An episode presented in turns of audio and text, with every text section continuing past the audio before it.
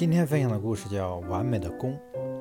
古时候有一个人得到别人赠送的一张弓，弓背由黑檀木所制，弓弦是鲨鱼筋绷成。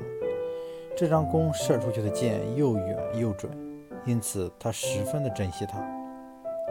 这个人经常把弓拿在手里把玩。有一天，他仔细欣赏着手中的弓时，突然觉得这张弓上好像缺点什么。看起来有些单，有些单调暗淡。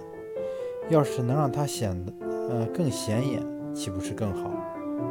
要是能让它更显眼些，不是更好？他思忖着。于是，他把这张弓送到一个很有名的工匠那里，请他在弓背上雕刻精美的图案。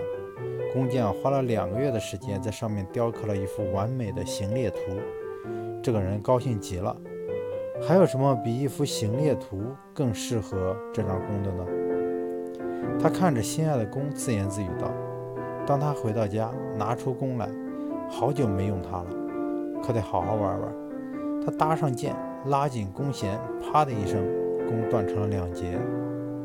世上没有绝对完美的事物。若你一定要让一件事情或者一个东西完美的话，你必定会付出更大的代价。而这个代价是得不偿失的。